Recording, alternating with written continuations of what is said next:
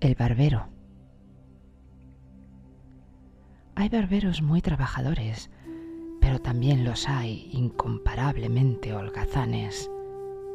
El barbero de esta historia no solo era un gran vago, sino un coqueto, y se pasaba todo el tiempo acicalándose frente al espejo, en lugar de prestar la atención debida al negocio.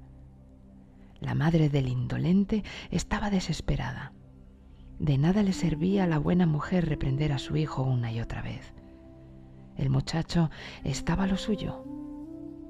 Un día, en el colmo de la irritación, la madre la emprendió a escobazos con el holgazán. Pues me marcho de casa, dijo el joven herido en su orgullo, y dejó la casa materna. No pensaba volver hasta haberse hecho rico. ¿Dónde ir? Daba lo mismo, donde sus pasos le llevaran.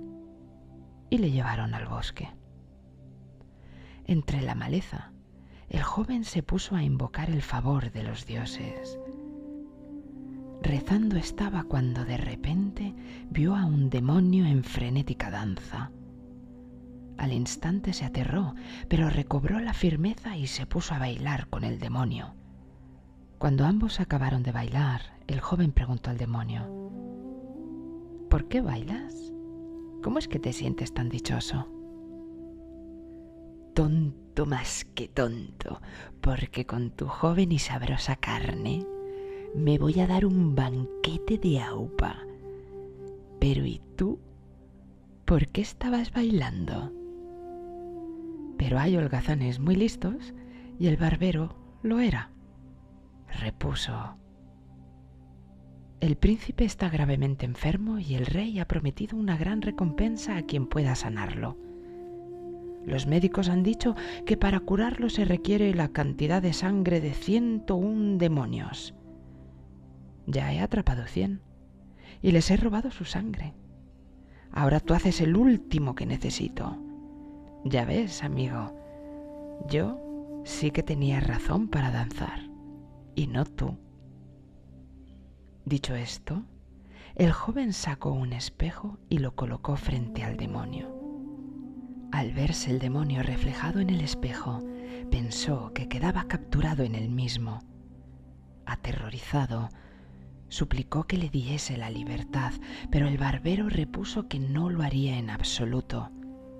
Entonces el demonio le prometió una fortuna superior en siete veces a la que ofreciera el monarca. Pero, ¿dónde está ese tesoro? preguntó lleno de avidez el barbero. Quiero que sea llevado a mi casa. ¿Dónde se encuentra? El tesoro está detrás de ti, repuso el demonio. Yo te ayudaré a llevarlo.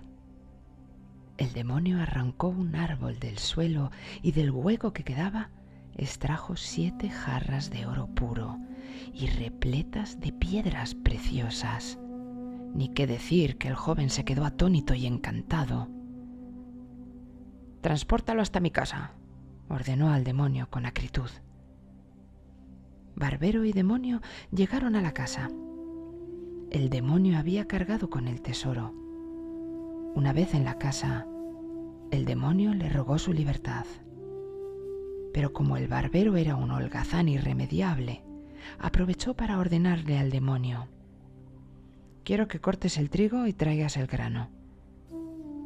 Durante días, el demonio, convencido de que estaba atrapado por el barbero, trabajó sin descanso.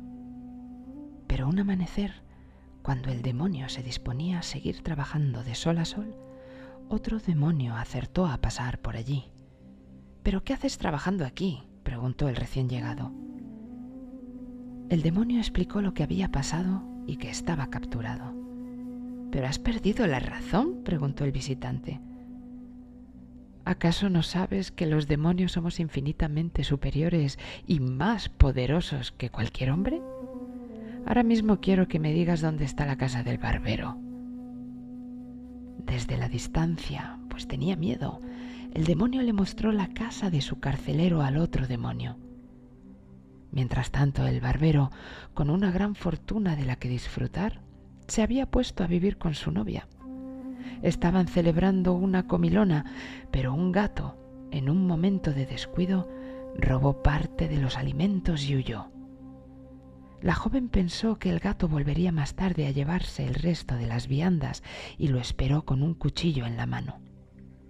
En esto llegó el demonio arrogante, convencido de su poder sobre los humanos.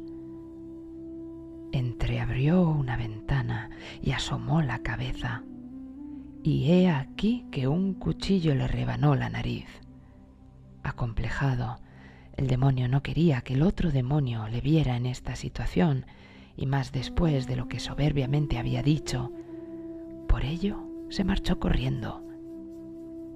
El demonio prisionero siguió en días sucesivos recolectando el grano. Cuando acabó de trabajar, de nuevo solicitó su libertad, pero le fue denegada. Entonces el demonio se enfureció y el barbero, asustado, puso el espejo de nuevo ante el demonio, pero con los nervios lo colocó al revés. El demonio, al no verse reflejado, recuperó la libertad nunca perdida y huyó corriendo, sintiéndose muy feliz, pero prometiéndose no volver a vérselas con humanos. ¿Y qué fue del barbero de nuestra historia? compró campos de arroz, pero como era muy vago y no los cultivaba, no hubo cosecha. Comió y bebió sin parar y dio fiestas sin reparar en gastos. Adquirió casas, pero como no las cuidaba, se vinieron abajo. Compró alhajas costosísimas a su novia. Poco a poco, pero inexorablemente, y como la nieve posándose implacablemente sobre la rama de un árbol termina por quebrarla, se fue acabando la fortuna. Terminó en la miseria y su novia le abandonó. El sabio declara, la negligencia arruina la conciencia en tanto que la diligencia es la mayor fortuna para un buscador.